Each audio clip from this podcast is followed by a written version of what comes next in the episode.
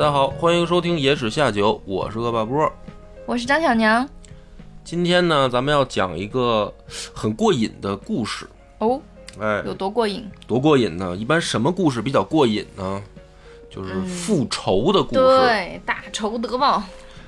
那么，所以复仇的故事呢，古往今来啊，啊，古今中外吧，都有很多很多的故事。它其实的内核就是复仇。嗯，那么在这个众多故事当中啊，那么今天我们要讲的是谁的这个复仇的故事呢？在中国历史上就非常出名，就是伍子胥。啊，伍子胥复仇的故事，嗯，在这个京剧里面也有这个过昭关这样一出戏。这个故事呢，我们还是要先给大家讲一讲的。它原本的这个故事就已经非常精彩了，但我们今天就是我想讲它呢，是因为这个故事除了它的精彩以及它复仇的这个爽快之外，哈，我想更多探讨的是其中一些侧面的问题。怎么说？之前没有注意到的点吧？什么点呢？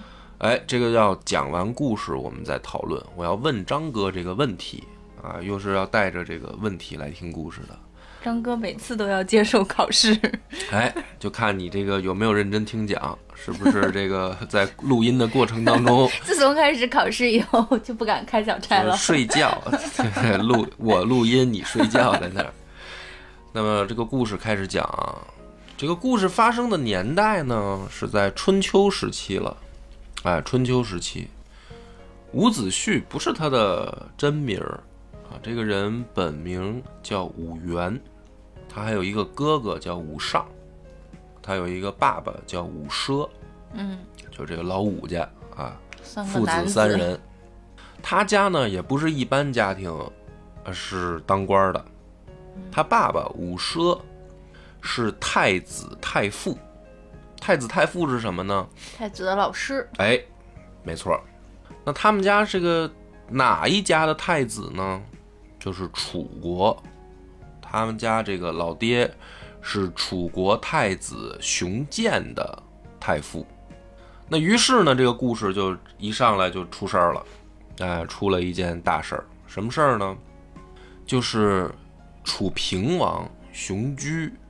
本来是打算给这儿子熊建啊娶一门好亲事，哎，孩子大了，你找个媳妇儿吧，就找了谁呢？找了秦国的一个姑娘，就是这等于国际婚姻嘛，跨国婚姻。但是呢，这个有消息啊，就传回来了，手下有一个大臣叫费无忌，嗯，就楚平王雄居手下有一个大臣叫费无忌。这个费无忌呢是少傅，太子少傅，啊，就太子也不止一个老师。嗯，这个费无忌呢，他看到了这个新媳妇儿，因为去秦国谈嘛，嗯嗯，那迎娶的时候，这个费无忌就提前看到了。看上了？没有，他回来以后呢，他就告诉楚平王，说：“哎呦，长得太好看了。”好看，好看！你干嘛一脸便秘的表情？没有啊，我就说太好看了嘛，太好看啥意思呢？他就跟这个楚平王就出馊主意，嗯，就是大王这不如您自己得着吧。嘿，哎，你再给这个儿子再找一个不就完了吗？你自己就给他收了得了。哎呦，太好看了，没让这么好看的。我想知道楚平王什么反应。楚平王一听一想，那就得着呗。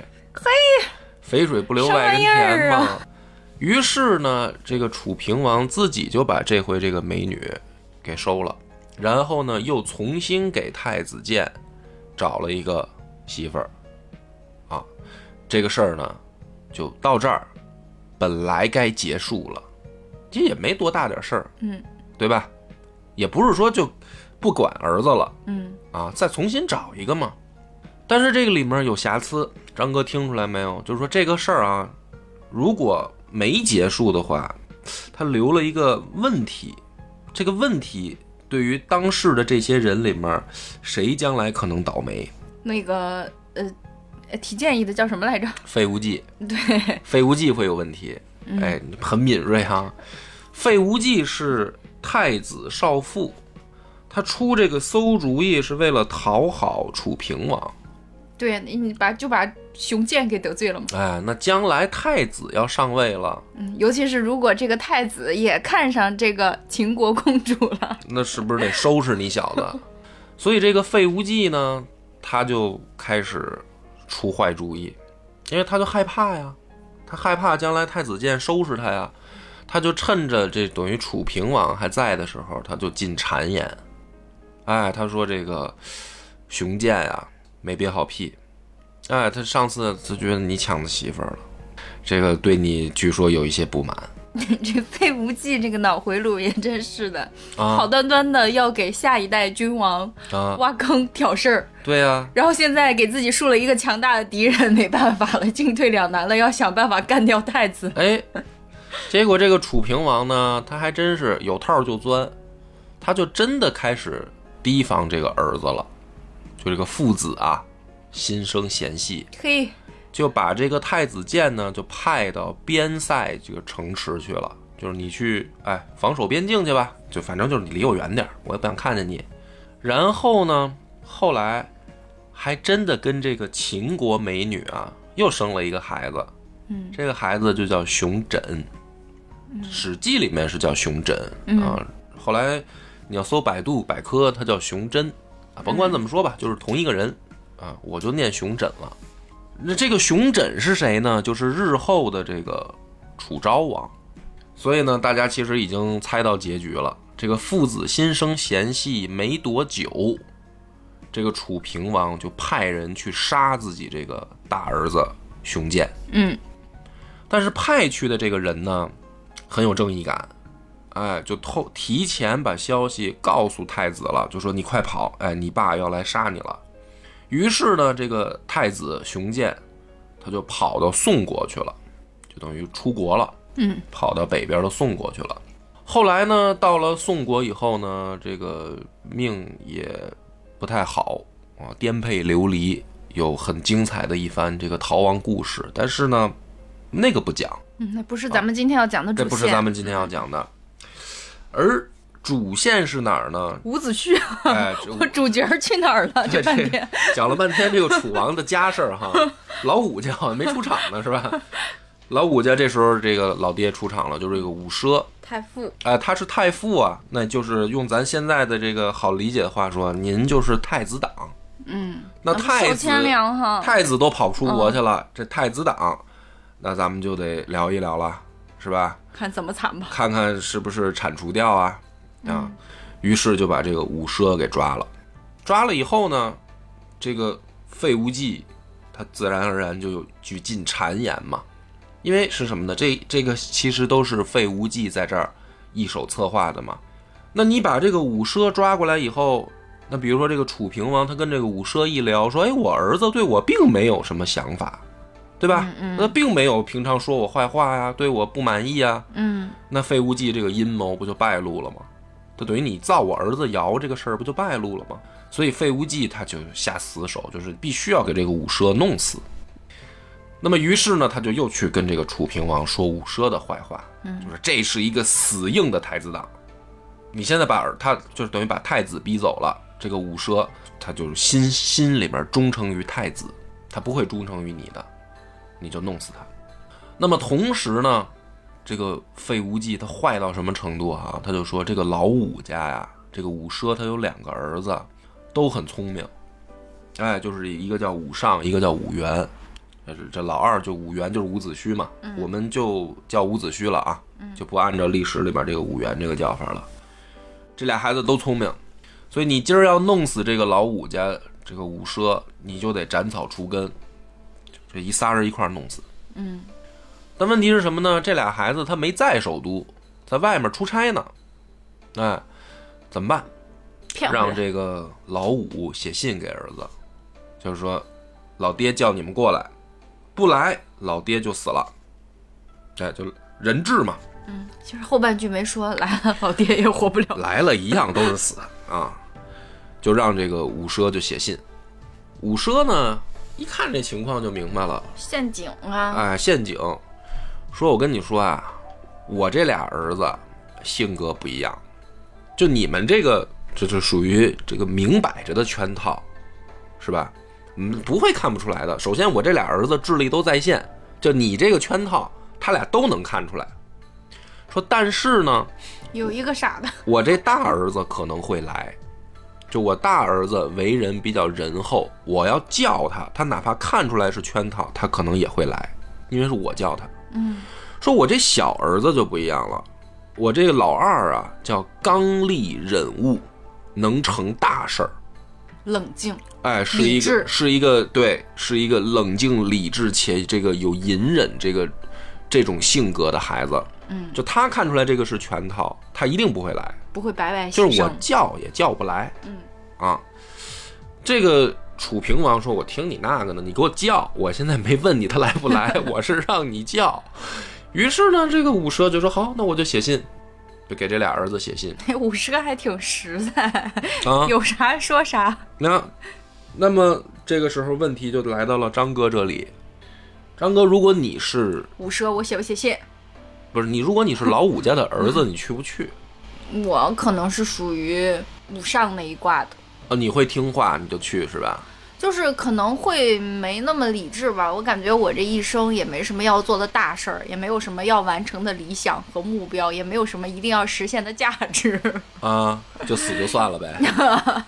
死就死吧，是不忍心自己老爹在那个困苦当中嗯，等着受死的，就会觉得哪怕希望很渺茫，也要去拼一把那种。就是去救一下老爹的命是吧？呃对，哪怕一啊起死了，只要活着的希望有一点点，还是要去的。那么这个里面呢，这哥俩肯定他得商量啊，对吧？他们俩等于接到老爸的信以后，这哥俩就进行了一番对话。那么怎么说的呢？这哥俩是这么说的啊。弟弟呢，首先就跟哥哥就说了，说这是一圈套，这肯定是一圈套。说呀，咱俩要是不去，嗯父亲可能还有戏。嗯咱俩要去了，那一定是仨人一块儿死。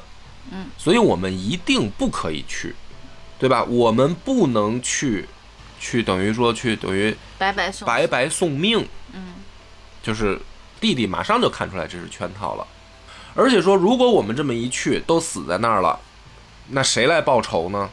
咱们家这仇谁来报呢？不如啊，我们去投奔他国，都不去。啊，都不去，然后呢，去别的国家，然后找机会给爸爸报仇，一块儿死了，没有意意义，任何意义都没有。嗯，这个是伍子胥说的。那么哥哥怎么说的呢？武尚这么说的。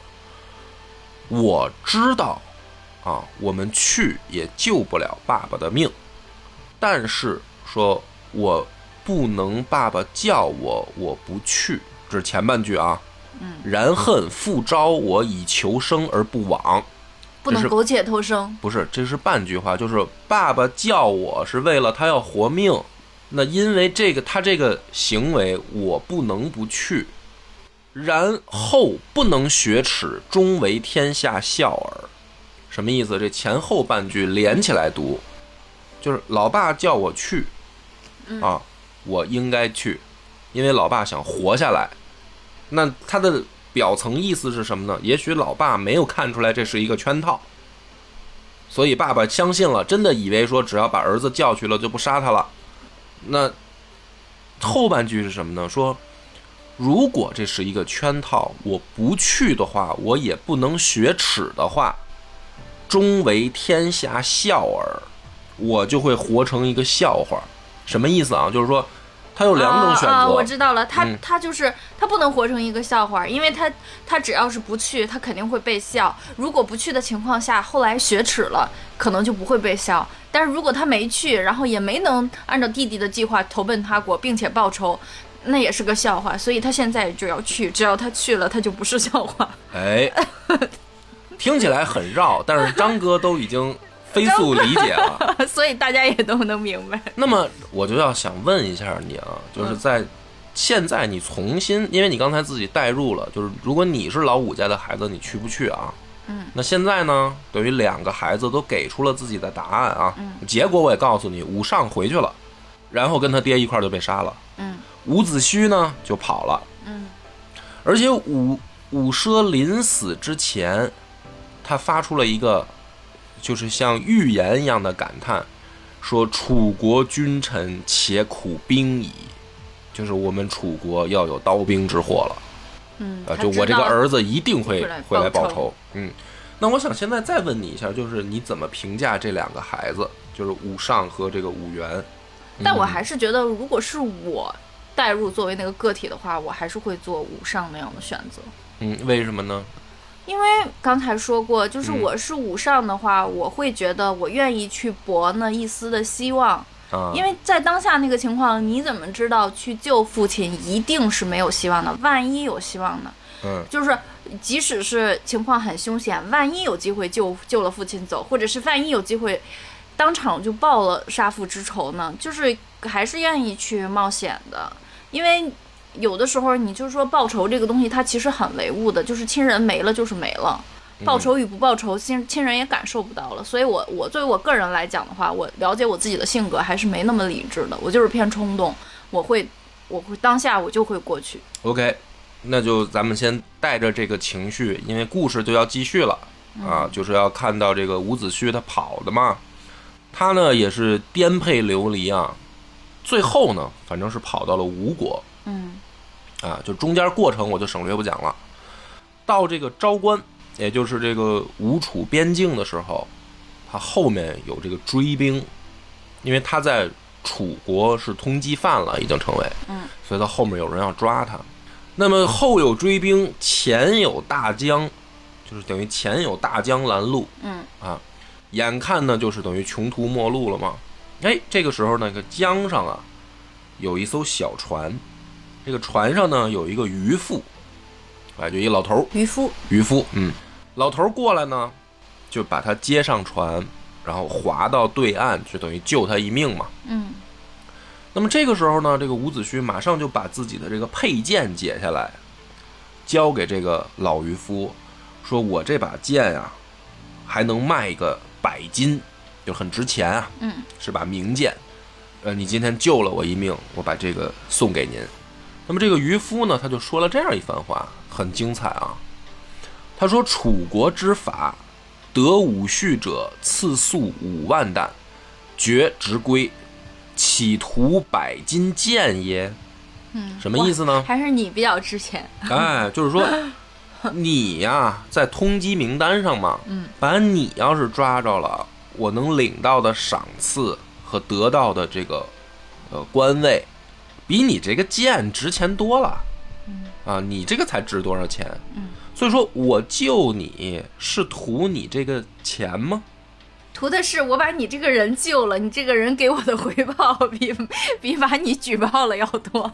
嗯，没有，我开玩笑的，开玩笑的。就是说，这个老渔夫从这个说完这个话以后，哈，他就没有接受这个伍子胥的报答嘛。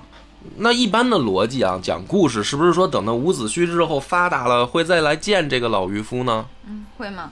啊，没有，没有，这个渔夫从此退场了，他没有再出现。那讲他的意义哎是，那为什么要这儿加这么一笔呢？就是为什么想说武家名望高，啊？大家都愿意救他们，那么你要提前来解释的话呢，是吗？就是说，哎，首那咱们还是就是说，你觉得老渔夫这个做法，他就是个 NPC。呃，你认同吗？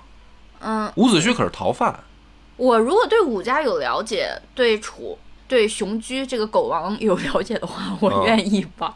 啊，愿意帮伍子胥，嗯所以其实你这个时候是能够同理老渔夫的心态的，就是我不是为了钱救对，你，人不一定非要那么。我是为了一个。正义，对对对，是吧？对所以这个渔夫他后面不用再出场了，他的作用已经起到了就是个小绿叶儿。啊。这个故事啊，它不是在表现的是这个报答什么以后的那个，他情绪不在那儿。所以你往后听，这个渔夫他现在的作用已经百分之百达到了啊。这故事就要继续了。这伍子胥呢，渡过江以后，跑到吴国，这一路上啊，靠要饭为生，啊，一路要饭，中间还生病，非常辛苦的，终于到了吴国的首都。那么这个时候，这个吴国是谁在当政呢？就是辽啊，历史上管他叫吴王僚。吴王僚手下呢有一个大将，叫就是公子光。吴王僚、公子光这一对组合就出现了。那么这两个人呢，平时啊就会注意到跟这个楚国的关系，什么关系呢？就是吴国跟楚国的这个外交关系上很糟糕，啊，这也是伍子胥跑到吴国的一个重要的原因，因为他要复仇，他要向楚国复仇，所以他就找了一个跟楚国关系不好的地儿，就是吴国。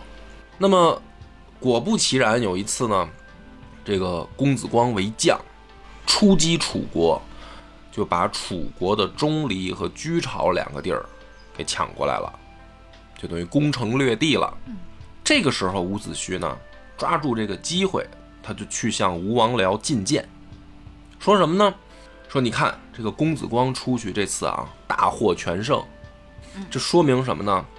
说明楚国啊外强中干，哎，有机会接着打。可以接着打。因为什么呢？因为我是楚国人啊，嗯，我就是间谍。我就非常了解现在楚国的情况，嗯，对吧？这个楚国现在是什么呢？就是自上而下都烂了，对吧？从上面这个楚王到下面这些这个废无忌这些奸臣，就这样的人，他就他肯定是管理不好楚国的，啊，趁他弱要他命，这个时候去打楚国一定能成功。那这个吴王僚呢，他就那得问问公子光的意见呀，对吧？就是公子光是真正出去要打仗的那个，于是他就把公子光叫来了。他说：“你怎么看这个事儿？你觉得现在我们要是进一步的去攻打楚国的话，能不能成功？”公子光说：“嗨，谁给你出的这主意？是不是这个伍子胥，对吧？伍子胥是为了报自己的这个家仇，拿咱当枪使。哎，他这个用意很明显，对不对？想让咱们去替他报仇，所以公子光认为说，我我觉得现在不到伐楚的这个时机，就是我们在边境上起一些摩擦，比如说抢一些人家的地盘儿什么的，啊，这可以占些小便宜，占点便宜。说真的，发动国战，对吧？倾国之力去跟楚国进行大规模的这个长途奔袭的作战，因为楚国地盘很大，说根本就不到时候。你别听这需要个，更充足的准备。别听伍子胥瞎说。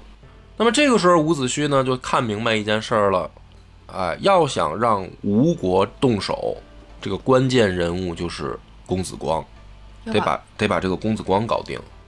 那怎么搞定呢？这个公子光他确实呢，还真是有机会搞定的，因为这个公子光自己想当吴王。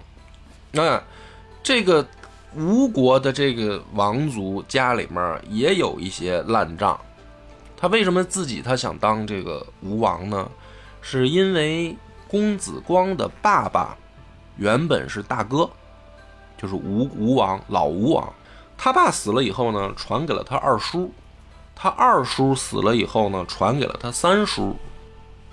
他三叔本来按照计划应该传给他四叔，但是呢，他四叔呢说我不想当这个国王，我也没有心情去管理这个国家为什家。么呀？因为他前面几个哥哥肯定当在王位上都短命，也不知道为啥，也不知道他四叔。你想能一代代传给弟弟，肯定是短命的。嗯、那不在这个咱们重点不在这儿啊，重点在于什么呢？反正他四叔不要，嗯，于是呢，他三叔就把这个王位传给了自己儿子，也就是现在的吴王僚。那光是四叔的光是大伯的儿子嘛，哦，你这听明白了吧？嗯所以呢，按照公子光的逻辑，对吧？我爸传给我二叔，我二叔传给三叔，三叔给四叔，四叔不要，那应该是从头论到我们这一辈儿，我应该是第一顺位继承人。嗨，这不各说各话吗？你说怎么三叔直接传给我三弟了呢？对不对？这个事儿，公子光心里他就，哎，有一些小九九。这个小九九准确的就被这个伍子胥捕捉到了。于是呢，伍子胥很鸡贼啊，他就留了一个刺客给公子光，就推荐了一个刺客。这个刺客就是专诸。那这又是另一段故事了，对吧？专诸刺辽，刺吴王僚，这个就是于长剑的故事，我们在这儿也不细讲了啊。于是呢，就没过多久，这个公子光篡位成功，就把这个吴王僚杀了，自己当了吴王。哎，他就有了这个历史上更著名的名字了，他就是吴王阖闾。嗯但是史呃《史记》上记呢是叫吴王阖庐，嗯但是大家熟知的名字就是吴王阖闾。嗯那么吴王阖闾，哎，当了这个国王以后呢，组成了一个呃手下的这个班底。嗯，这个里面有谁呢？有伍子胥，有孙武，就是《孙子兵法》的作者，嗯还有一个呢叫伯嚭。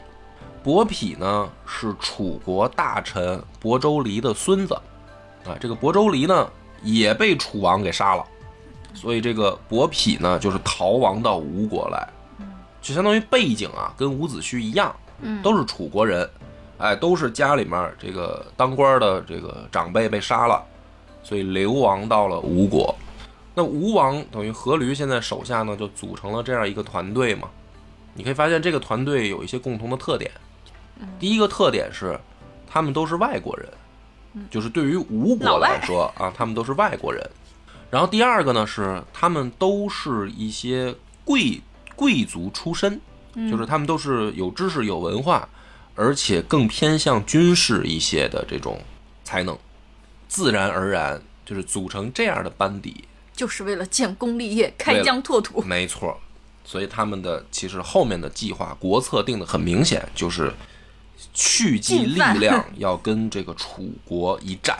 那么这个又是一段非常精彩的故事，我就只能跳过了啊，因为那个是孙武大放异彩的这个故事了。嗯啊，以少数的这个精兵深入楚国腹地啊，千里奔袭，最后把楚国的首都给拿下。回头讲一期，讲一期，憋不住了，波哥。我讲过，这我之前讲过啊，哦讲这个春秋的那个将星璀璨的时候就讲过孙武的故事，那非常精彩。就是回头翻出来再听一遍。哎，这个就等于兵法让这个孙武已经打到了接近于艺术，嗯，就是带兵作战啊，嗯，像艺术家指挥一样，这个也就是孙武能做得到，除了他后面也就是一个韩信了，啊，但是这是另一段故事，也就是说很很顺利的啊，这个伍子胥、孙武带着吴国的部队，就打下了楚国的首都郢都。当时的这个楚昭王，哎，就是当年楚平王娶了秦国美女生的那个孩子，嗯，就跑了，跑到山里面躲起来了。这么不堪一击。呃，他那你想这个孩子他肯定没多大嘛，就满打满算，这个孩子现在十五六岁。那么还是问题回到我们的这个主角啊，就是伍子胥，他进入了这个楚国首都以后，他做了什么呢？这个时候老楚王啊，楚平王，就是杀他爹的那个已经死了，死了好几年了，死了都快十年了。这新楚王呢跑了。对吧？所以你这个仇最后这个报仇最后的一个关键动作，你得有当事人负责呀。他要血洗楚国。对呀、那你怎么办呢？现在，于是伍子胥就做了一件让人哎这个感觉非常过分的事儿，他就把楚平王的墓给挖开了，然后把楚平王的尸体拖出来，打了三百鞭子。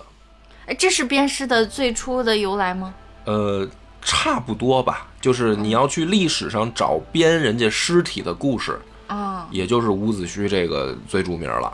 他太恨了，没办法，太恨了又啊就没没有其他的方式发泄自己的愤怒。哎，这个时候呢，这个故事讲到这儿，司马迁很有意思，他笔锋一转，就是说啊，当年伍子胥离开楚国的时候，他有一个朋友也是楚国人，叫申包胥。他走的时候呢，他就跟这个申包胥就说：“说我将来必要颠覆楚国，就是我必复楚。”那申包胥呢，当时就说：“说你要复楚是吧？你必复楚啊，我必存之。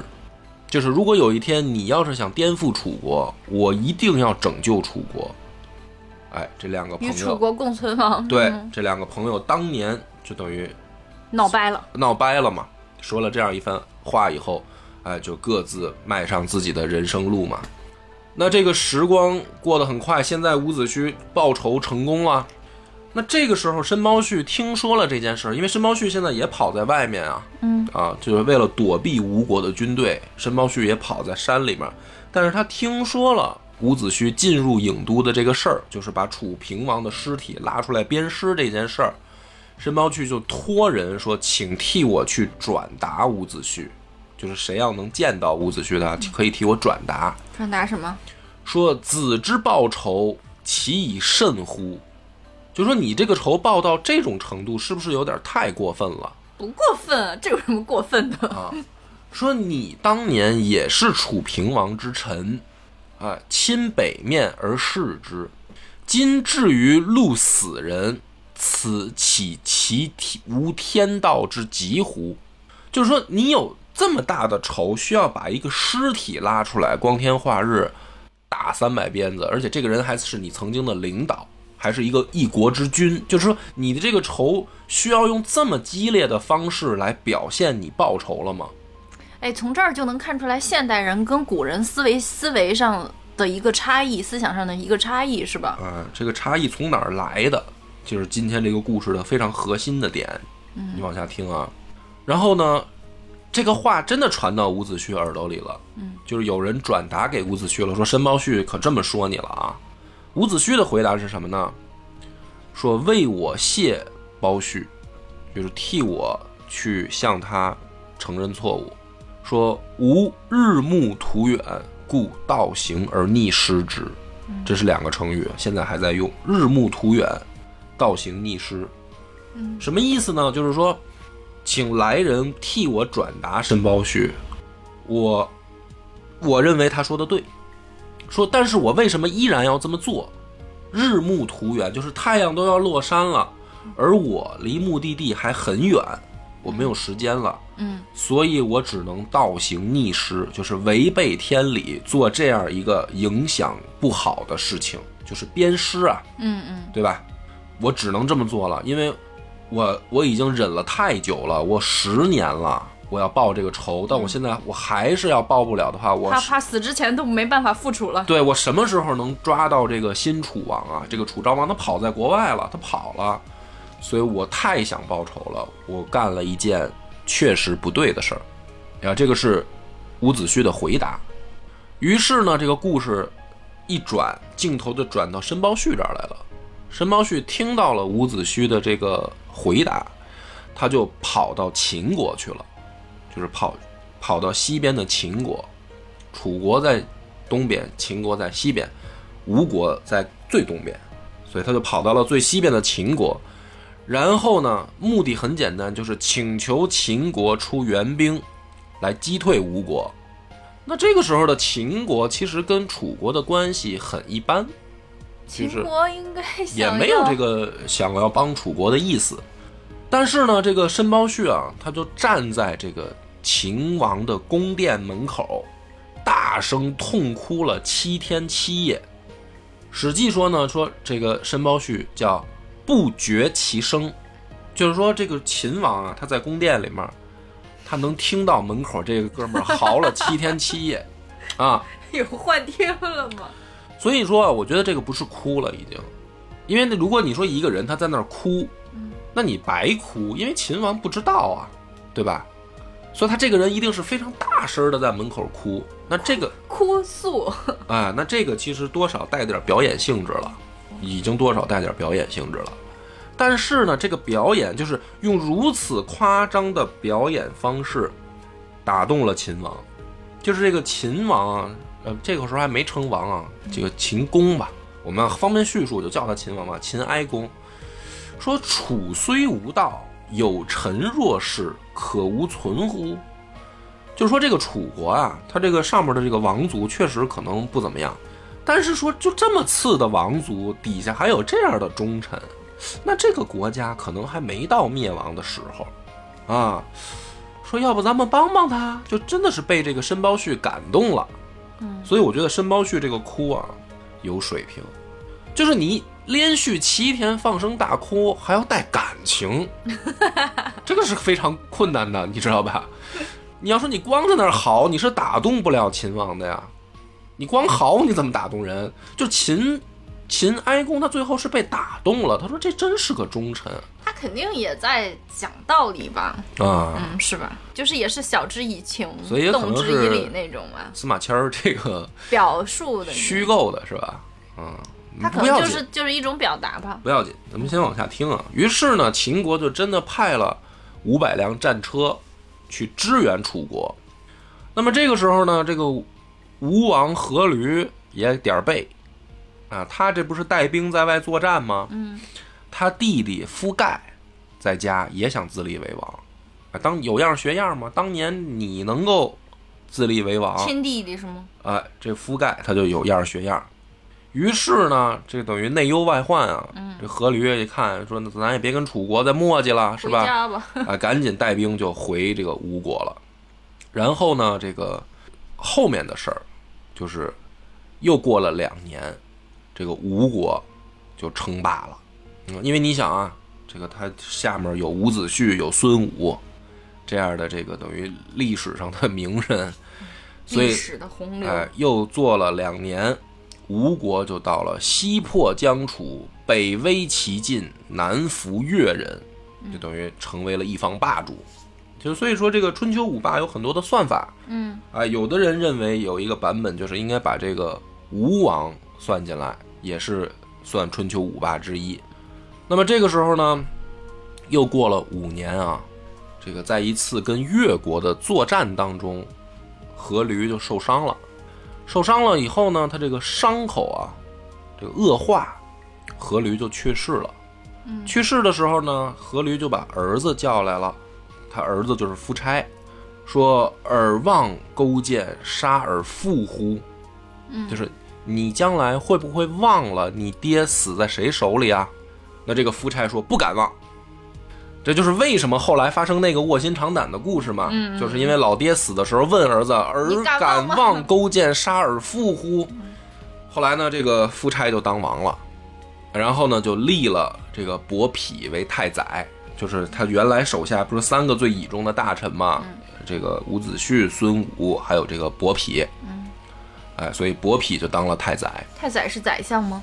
呃，可以这么理解，因为那会儿这个各国它不不统一这个官位，你像楚国，它的这个所谓的宰相叫令尹，啊，那么像吴各国呢，家有各个国家的称呼。啊，对。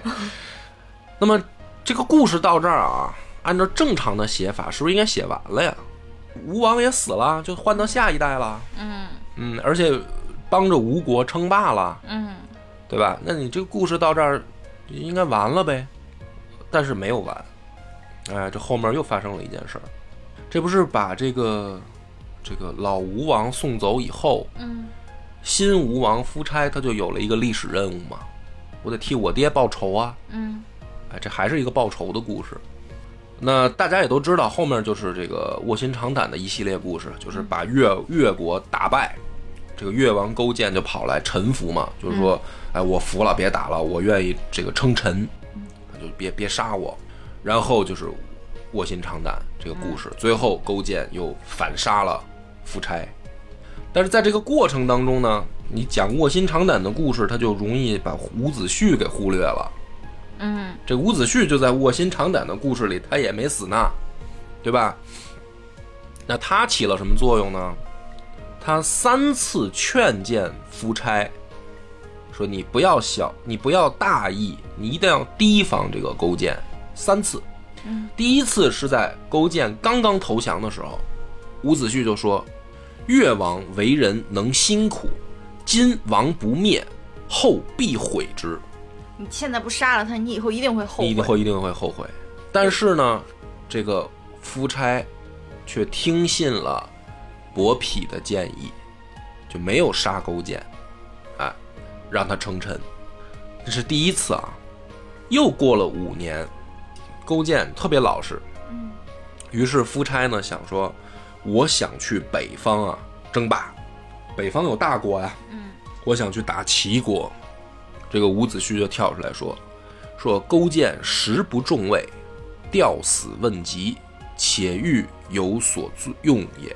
此人不死，必为无患。今吾之有月，由人之有负心疾也，而王不先越而乃齐乎？不亦谬哉？”就是说，大哥您别去北边打齐国了，这个越国他肯定不老实啊。回头您前脚去齐国作战，后脚这越国打过来怎么办啊？先把这个勾践踏踏实实干掉，啊，把这个心腹之患除掉，你再放眼国际，对不对？那夫差依然没听，还是用了这个伯嚭的建议。那这个时候就要透露一点了，这个勾践啊，一方面向夫差示弱，另一方面一直不停的在给伯嚭送钱，就是你请您替我去美言，美言几句。所以这个伯嚭呢，倒是挺讲信用。他拿了这个勾践的钱以后，他真办事儿，哎，他真的去这个，拿人钱财替人消灾。哎，真的去这个夫差面前替勾践说好话。所以这个时候呢，夫差又没有听伍子胥的建议，去打齐国，而且打赢了，哎，国际这个声望大暴涨，嗯，成为真真正正的霸主啊，又进了一步。就是把齐国要打服了以后，他就剩一个晋国，可能跟他有这个争霸的可能了嘛。嗯，又过了四年，这个吴王说：“干脆咱们这一次就把齐国打到跪地求饶吧。就之前是打赢，嗯，现在咱们能不能把他打服？”那这个时候伍子胥又跳出来，这是第三次了啊。他这么说的：“夫越辅心之病，今信其服辞，诈伪而贪其，破其。”辟由石田，无所用之。愿王视其而先悦，若不然，后悔将无之极也。就是说，你打齐国干嘛呀？齐国就像那个什么田地里面都是石头的那种比较难开垦的田地，嗯，你得着了也没什么用。咱还是能不能先踏踏实实的把越国收拾了呀？嗯啊，要不然你将来一定会后悔。但是呢，夫差依然不听。最后呢，说你你别在我眼前晃荡了，你这样吧，给你个新任务，你不是闲的吗？你去出使齐国吧，替我先打个前站，当外交官去吧。反正就是别在我眼前晃荡。我现在的国策就是要对齐国进行全方位的这个立体化的哎攻击。于是呢，这个伍子胥就跟儿子就说：“树见王，王不用；吾今见吾之王矣。如与吾俱王，无益也。”什么意思呢？他就临走前去出使前啊，就跟儿子就说了：“说我看这个吴国要完蛋，哎，你们小哥几个也别陪着吴国完蛋了，跟着老爹走吧。干嘛呢？就是我不是这次是去当外交官吗？我就给你们留齐国就得了。将来吴国要完蛋的时候，你们还还能这个捡个地儿捡条命。嗯这个时候呢，这个伯嚭就是太宰，他也受不了了，就是这个这个伍子胥每次都唱反调啊！你说我挣点钱容易吗？他老说这个要收拾嗯这勾践，我得说说坏话吧。他就跑去跟这个夫差进谗言，他说：“你看这个伍子胥啊，刚暴少恩，猜贼，这是他的性格特点。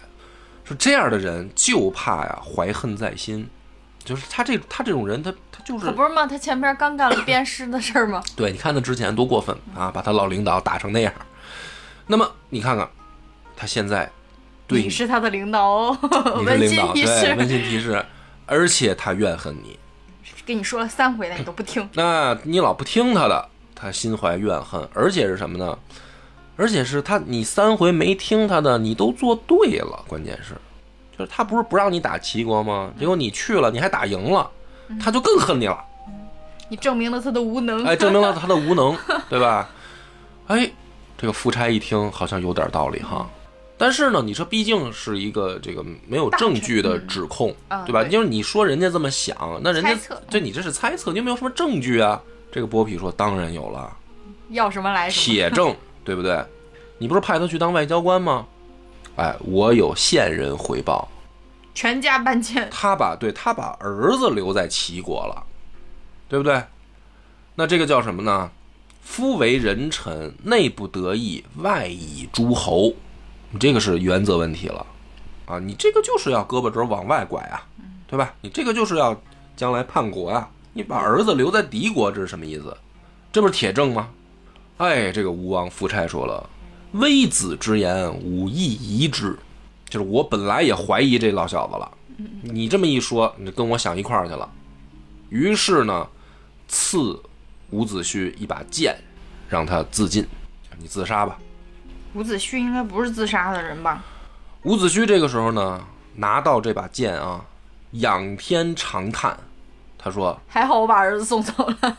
啊，没说这个，他说啊，他说，嗟乎谗臣匹为乱矣，王乃反诛我，就是这个奸臣伯嚭啊，他在中间挑拨离间，嗯，我们这个雍王他却要杀我，老伍家这都什么命啊？是啊，说你看啊，这个夫差，我是帮着你爹称霸的老臣，嗯，对吧？没你的时候，我就帮着你爹一块儿打拼天下了，嗯，你没继承王位的时候，你那些兄弟们争王位，也是我在你爹面前拼死的说好话，替你争取王位，嗯啊，你当上这个大王了以后，拿我不当回事儿。你现在听信谗言要杀我，嗯，寒了我的心啊！而且是什么呢？我的建议，他这里面最关键的一点是什么呢？伍子胥认为自己的判断一定是准确的，就是你不听我的，如果你对也行，但是问题是你不听我的，现在吴国也有大患，就是这个勾践他早晚是要收拾你的。嗯，所以呢，这个伍子胥说到这儿以后，就发了一个毒誓，他就跟自己这个门客说：“说我死以后，把我的眼睛挖出来，就挂在东门上，我要看着有一天吴吴国人被越国人打进国门的那一天。”嗯，哎，然后他就自杀了，就伍子胥就死了。死了以后呢，他这个遗言就被吴王夫差知道了，大怒，就把他的尸体也给拖出来，然后扔到江里，啊，就不让你入土为安，就把你喂鱼。这个就是伍子胥的下场，好惨啊！那么后面发生的事儿就是卧薪尝胆的故事，就是后来果然勾践又把夫差打败，并且没有再给夫差机会，哎，就把夫差杀掉了。勾践，勾践也害怕呀。然后同时也没忘了这个伯嚭，就连着伯嚭一块儿宰了，就那个奸臣。贪了那么多钱，哎，那么这个故事到这儿是不是应该讲完了呢？比如张哥，这个时候我再问你，这个故事你觉得到这儿完美了吗？闭环了呀。闭环了，就是等于伍子胥的下场也交代清楚了，对吧？也是说不好听一点，叫没得好死嘛。但是呢，还没完，你看，就是很多人知道伍子胥的故事就到这儿就结束了。然后伍子胥复活了，那其实后面还有一段故事，你没发现这个故事写着写着，其实还是少了一个人，就是当年这个案子起源，为啥呀？他老爹为啥死啊？秦国公主啊，不是秦国公主，楚国太子不是跑了吗？啊，这人是不是写丢了呀？丢了？嗯，丢了，丢了。但是当然他不重要啊。这个当年跑了的这个楚国太子，熊建，他有后人，他在外，他在国外还生了一个儿子，嗯，这个孩子叫熊胜，这个孩子后来啊回到了楚国，就是楚惠王熊章执政的时候，就把这个熊胜叫回来了。他俩什么关系呢？我给大家捋一下啊，熊章是楚昭王之子，嗯楚昭王就是当年楚平王跟那个漂亮的秦国公主生的孩子，这三代捋清楚了吧？嗯哎，就是现在的楚楚惠王熊章嗯是楚平王的孙子。那么这个熊胜呢，他是逃他他爹是逃亡在外的太子生的他，所以他俩是堂兄弟的关系。嗯你这弄弄清楚了吧？嗯哎，这个熊胜就回到楚国了。回到楚国以后呢，他也想替他爹报仇，因为他爹死在国外了，就是当年逃出去的那个太子，嗯后来让郑国给弄死了。郑国弄死他的原因呢，也非常的正当，因为这个家伙呢，想帮着晋国里应外合灭郑国，然后得到封赏。嗯就是当年跑出去的那个太子，所以郑国人当然后来发现这个事儿能容他吗？就把他爹给杀了。但是呢，这个在这个孩子的眼睛里面，就是我爹死在郑国人手里了，我要替郑国报，我要去替我爹报仇。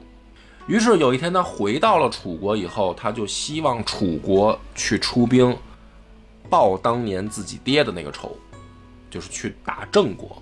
结果呢，这个楚国的令尹子西，也就是他们的宰相子西呢，不但没有随了这个熊胜的意愿，反而还跑去跟郑国结盟了。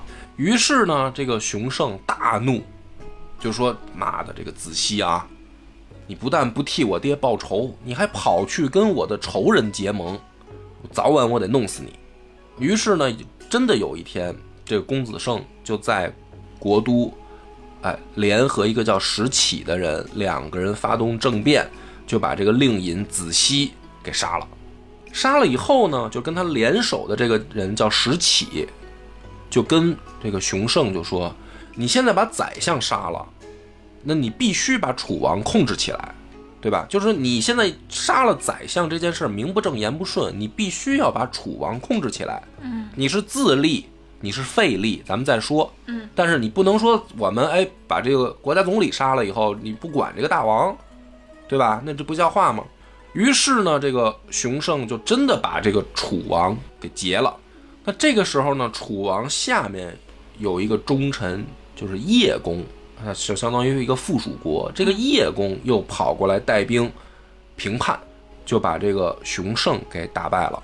然后这个熊胜最后呢，走投无路，跑到山里面自杀了。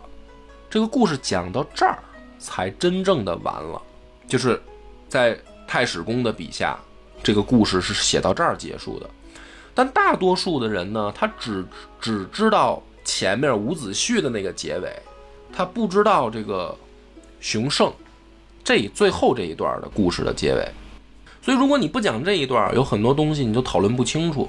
讲完了以后，这个故事现在整体完了，我就问一下张哥，你觉得这个故事精不精彩？精彩。啊，精彩。那么太史公他想表达什么呢？就是最后这一段一定要，我一定要把它加上去讲我就没听明白最后这一段为什么要讲，啊，没听明白因为那个熊跑了的这个熊剑也相当于也是这个事件的受害人嘛，嗯，对吧？就是他这不是他跟他老师一块儿是受害人吗？啊，他们老五家是因为这个事儿啊，出了灭了灭了门了，就除了伍子胥嗯对啊跑了，对，如果说他回来报仇，把那个楚国整个给颠了，或者是他嗯自己篡位了，是吧？也算是这件事儿圆满了。嗯，但是他最后也是败了呀。所以就很怪嘛，是吧？啊，其实这个复仇的故事呢，是分别写了三段仇恨的这个了结，三段仇恨其实是，对吧？第一段仇恨是什么呢？是伍子胥报他的杀父之仇，这是第一段故事，嗯，对吧？第二段是什么呢？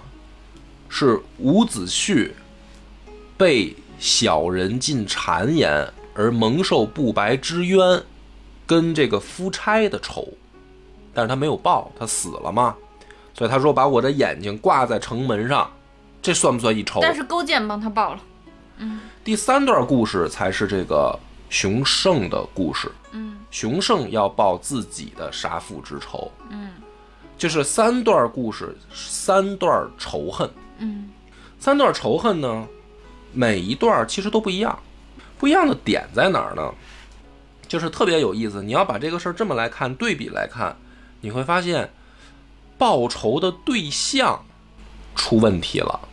比如说，在第一个案子里面，伍子胥他要报仇的对象是谁？你认为？他是想报那个老楚王吗？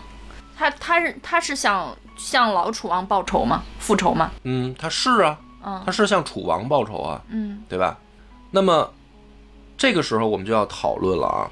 我想问你一个问题啊：伍子胥作为一个楚国人，他要报自己的家仇，嗯导致楚国差点灭亡了，嗯，你觉得过分吗？咋说呢？如果是在伍子胥的角，嗯、伍子胥他的这个立场上来讲，他做的也没错。啊！但是如果你不带入他呢？如果你只是一个平凡的楚国人，你会怎么想？那我要是楚国人，其实这个视角也是偏颇的。那我要是楚国人，我也会觉得我平平，我好好的生活被战争打破了，我我也会觉得恨伍子胥啊。呃，如果是你的话，你能憋得住不报仇吗？所以这个时候呢，我们就回想起来，你还记得这个武家的哥俩的对话吗？他哥哥当时怎么说的？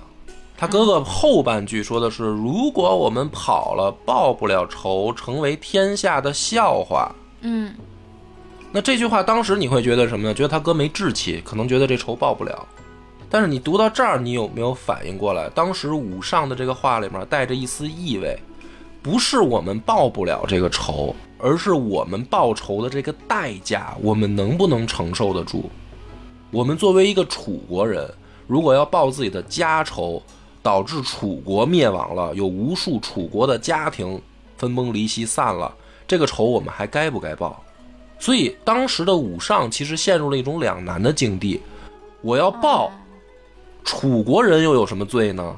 就是楚国的这个王是混蛋。假如说，嗯，但是楚国人有什么罪呢？如果我们为了报自己的家仇，导致无数的楚国的家庭死了老公，那我们这么做对吗？但是如果我们不这么做，我们会成为天下的笑话。哦，武上是这么想的呀？对啊，他还是很善良的哈。对呀，司马迁的确是夸大了伍子胥的影响。就是在这个故事是我刚才讲的所有的是《史记》的故事，嗯，但如果你真正去查《左传》，伍子胥的作用根本就没有那么大，就是没有那么精彩，一整套完整的复仇故事，你在《左传》里面你发现根本就没这么精彩，嗯。那么太史公为什么要写成这样呢？因为《史记》它不就是那个人物传记嘛？它可能就要突出这个主角光环吧，嗯。主角光环，所以他主角的光环，我们来听听太史公怎么评价这件事儿啊。嗯，他说：“怨毒之于人，甚矣哉！就是如果一个人怀着仇恨到了极致，会成什么样？怨毒之于人，甚矣哉！这就是伍子胥，一个怀着极端怨毒仇恨的人，会是什么样？就是伍子胥的这一生。太史公对他可能还是。”否定的哈，否定的吗？在听啊，没说完呢。弃小义，雪大耻，名垂于后世，悲夫！方子虚窘于江上，道乞食，志岂常须臾忘影耶？故隐忍救功名，非烈丈夫，孰能至此哉？就什么意思呢？说这个伍子胥，如果当时跟着他爹爹、他哥一块儿死了，嗯，和蚂蚁又有什么区别呀？这是太史公的原话，那么说他呢？如果弃小义，雪大耻，名垂于后世，十多年的时间里，哪怕路上去乞讨要饭，也一刻没有忘了要报仇的使命，所以隐忍到吴国，成就功名。这样的人，如果不是一个大丈夫，一个非常刚烈的烈丈夫，又怎么能做得到呢？所以，其实太史公对于伍子胥是高度赞扬的，个人是很肯定的，对他个人，哎，对他个人其实是非常非常肯定的。而且呢，其实呃，很多前辈都读出了一丝意味，就是司马迁在伍子胥的身上是找到了极大的共鸣的，就是对于隐忍这件事儿是有极大共鸣的。就是说，如果我当时一死，何异于蝼蚁？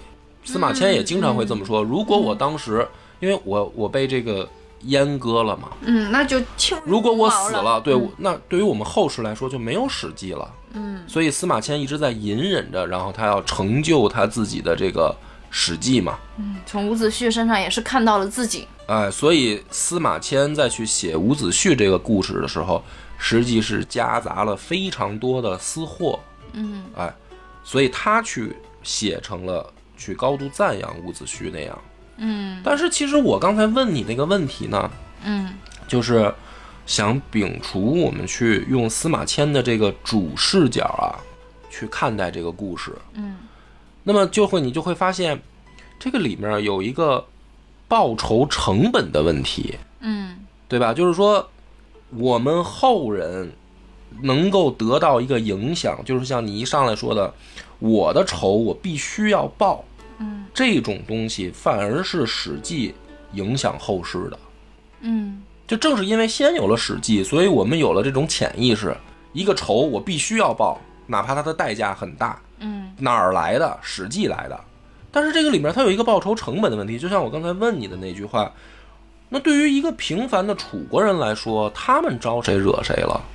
如果你要报仇，要报到这种程度的话，那还对吗？